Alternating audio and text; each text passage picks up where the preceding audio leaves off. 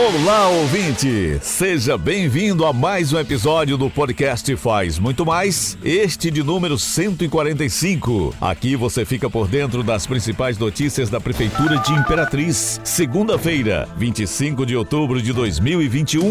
Notícia, informação e vamos começar falando sobre saúde. A SEMOS realizou o dia D de multivacinação no último sábado, dia 23. Crianças e adolescentes menores de 15 anos foram beneficiadas com a ação, que teve o objetivo de atingir uma maior cobertura vacinal deste público na cidade de Imperatriz. Foram aplicadas vacinas que combatem 18 tipos de doenças, como sarampo, poliomielite e cachumba. Mais de 4 mil pessoas já foram imunizadas em nossa cidade. Verificamos uma queda na procura por essas vacinas que fazem parte do calendário. A pandemia foi um fator que contribuiu, mas estamos vacinando normalmente e os pais devem procurar as nossas unidades. Fizemos o dia D no sábado com horário estendido para os pais responsáveis que não podem levar as crianças no meio da semana. Então, quem não levou ainda pode levar, explicou o secretário de Saúde, Alcemir Costa.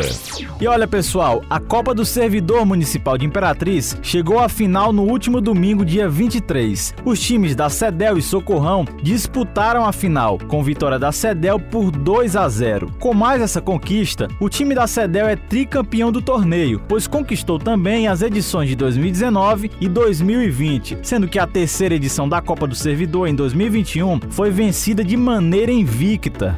O prefeito Assis Ramos esteve presente, prestigiou o evento e fez a entrega do troféu de campeão ao capitão da equipe vencedora, goleiro Rodrigo Ramos. Estamos fazendo esse resgate do esporte e estou muito satisfeito com a atuação do meu secretário de esporte, Luizinho, que tem feito o verdadeiro resgate de fato. Estamos fazendo aquilo que iniciamos desde a nossa primeira gestão. Este é um torneio interno para que mantenha acesa a chama do esporte, justamente para confraternizar. A rivalidade é apenas dentro de campo. Aqui fora, todo Todos são amigos, parceiros e todos pensam no melhor para a nossa população, ressaltou Assis Ramos. O secretário Luiz Gonzaga Pereira de Souza agradeceu a presença do prefeito Assis Ramos, dos secretários e de todos os servidores que participaram da competição.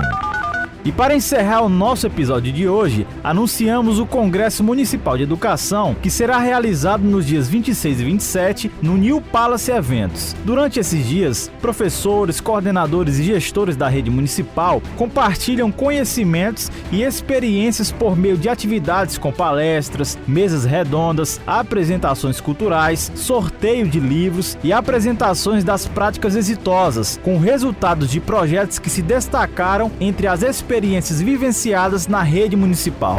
Será realizada a palestra magna com o tema geral do evento Os Desafios da Educação, reflexões, possibilidades e transformações no processo de ensino e aprendizagem. Para o público infantil, serão abordados temas como fantasia e criatividade na escola da infância, criança e suas circunstâncias, dentre outros. O congresso envolverá mais de 3 mil profissionais na educação e os cuidados com a pandemia ainda são necessários. Por isso, realizaremos o evento com quantidade específica de pessoas no presencial e o outro grupo de forma online, explicou José Antônio Pereira, secretário de Educação.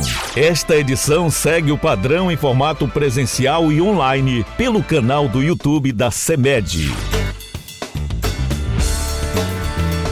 E aqui encerramos o podcast Faz Muito Mais. Agradecemos a sua atenção e lembrando que esse e outros episódios você pode acessar no portal imperatriz.ma.gov.br barra podcast, redes sociais e principais plataformas de streaming.